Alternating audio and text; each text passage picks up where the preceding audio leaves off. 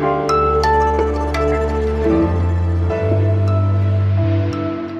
Herzlich willkommen zum Was jetzt Update am Mittwoch, dem 17. Juni. Hier ist Fabian Scheler für Sie. Ich spreche heute über das Treffen von Angela Merkel mit den Ministerpräsidentinnen und Präsidenten im Kanzleramt.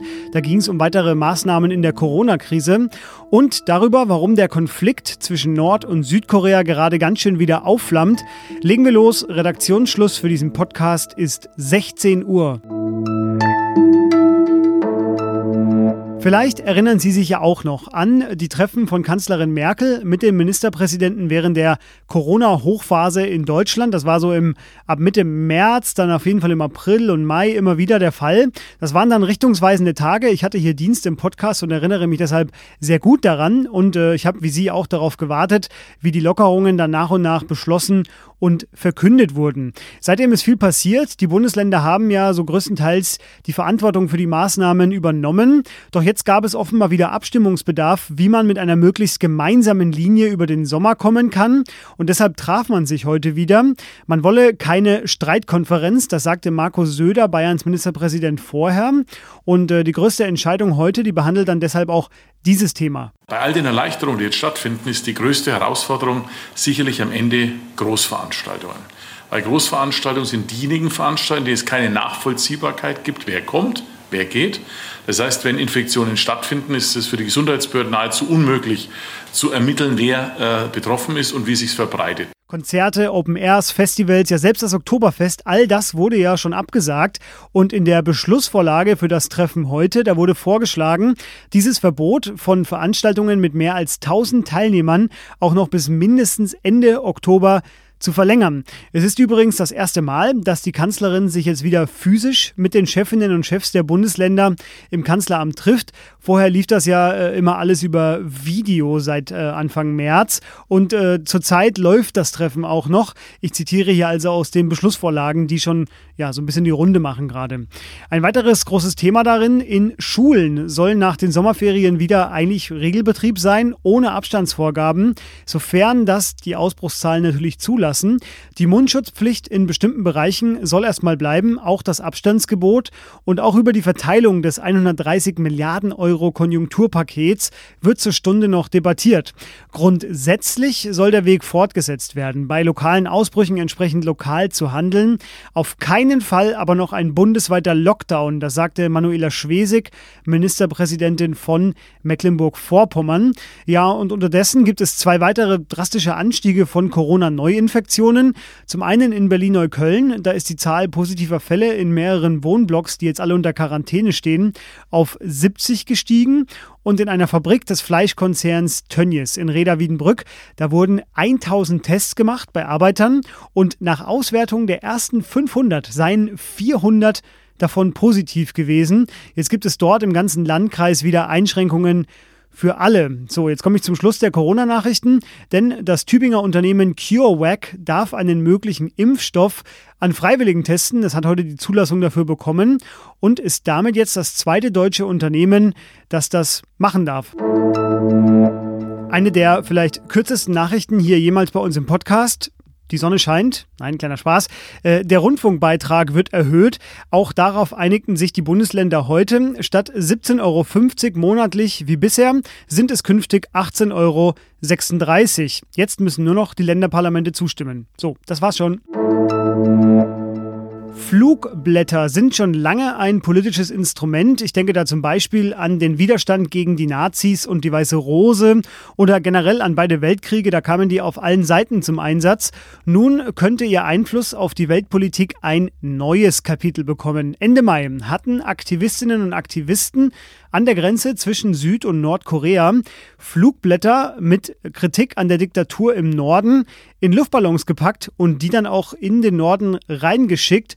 Und äh, seitdem wirft Nordkorea dem Süden vor, diese Aktion zu tolerieren. Und der alte Konflikt, der bricht jetzt natürlich wieder voll auf. Diese Dummköpfe müsse man in den Griff kriegen. Das sagte die Schwester von Kim Jong-un, eine einflussreiche Politikfunktionärin, in Richtung der Südkoreaner. Gestern wurde ein gemeinsames Verbindungsbüro an der Grenze einfach weggesprengt. Heute folgten dann weitere Ankündigungen der Nordkoreaner Koreaner, man werde jede Art von regulären Militärübungen nahe der Grenze wieder aufnehmen. Ganze Regimente sollen in einen Industriepark bei der Grenzstadt Kaesong verlegt werden. Südkorea hatte zwar angeboten, hochrangige Funktionäre wie zum Beispiel den Geheimdienstchef für Gespräche äh, in den Norden zu schicken, Nordkorea hat aber abgelehnt. 2018 hatten sich die beiden Staaten ja darauf geeinigt, Schießübungen an der Grenze eigentlich sein zu lassen und äh, Kontrollposten in der demilitarisierten Zone zu zerstören. Das war so eine Art Annäherung. 2019 waren dann aber Gespräche zwischen Donald Trump und Kim Jong-un gescheitert. Das war keine Annäherung.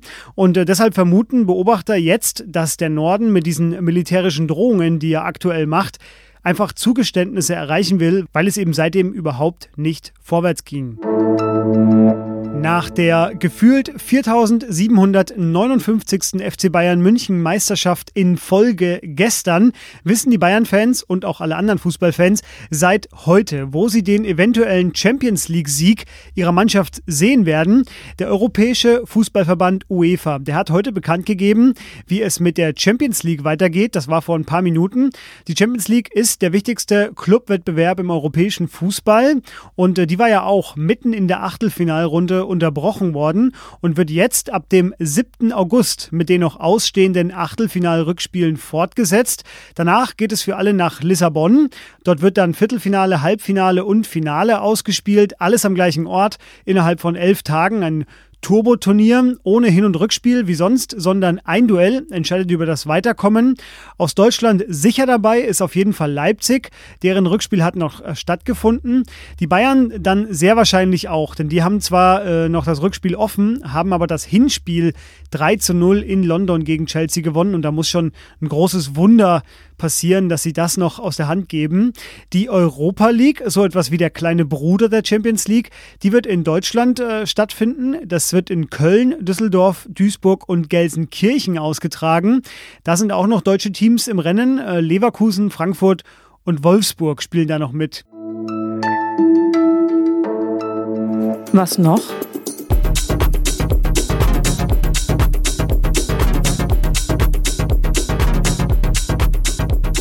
Wenn Sie mal in Berlin waren, dann ist ja das, zumindest für manche Teile der Stadt, der Sound dieser Metropole. Ich bin da befangen.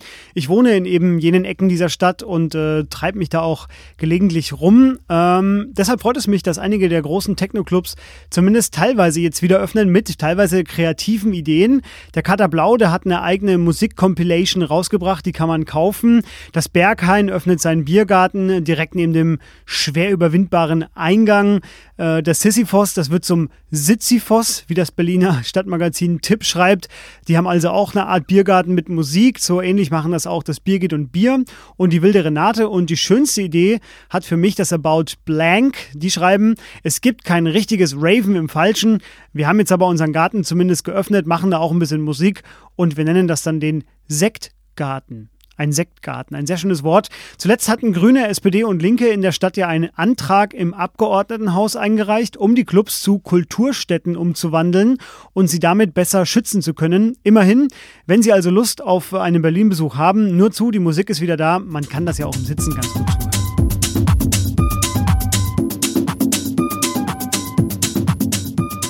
Und das war was jetzt für heute. Morgen kümmert sich Rita Lauter in der Morgensendung unter anderem um Philipp Amthors Lobbyaffäre. Die Kollegen der FAZ, die haben da übrigens schon die Überschrift der Woche hingelegt. Die lautete, er war jung und brauchte die Aktienoptionen. Fand ich sehr gut. Ich versorge Sie dann morgen Nachmittag noch mit dem Update. Schreiben können Sie uns an wasjetzt.zeit.de, twittern mit dem Hashtag wasjetzt. Bleiben Sie gesund und vor allem bleiben Sie uns gewogen. Bis dann.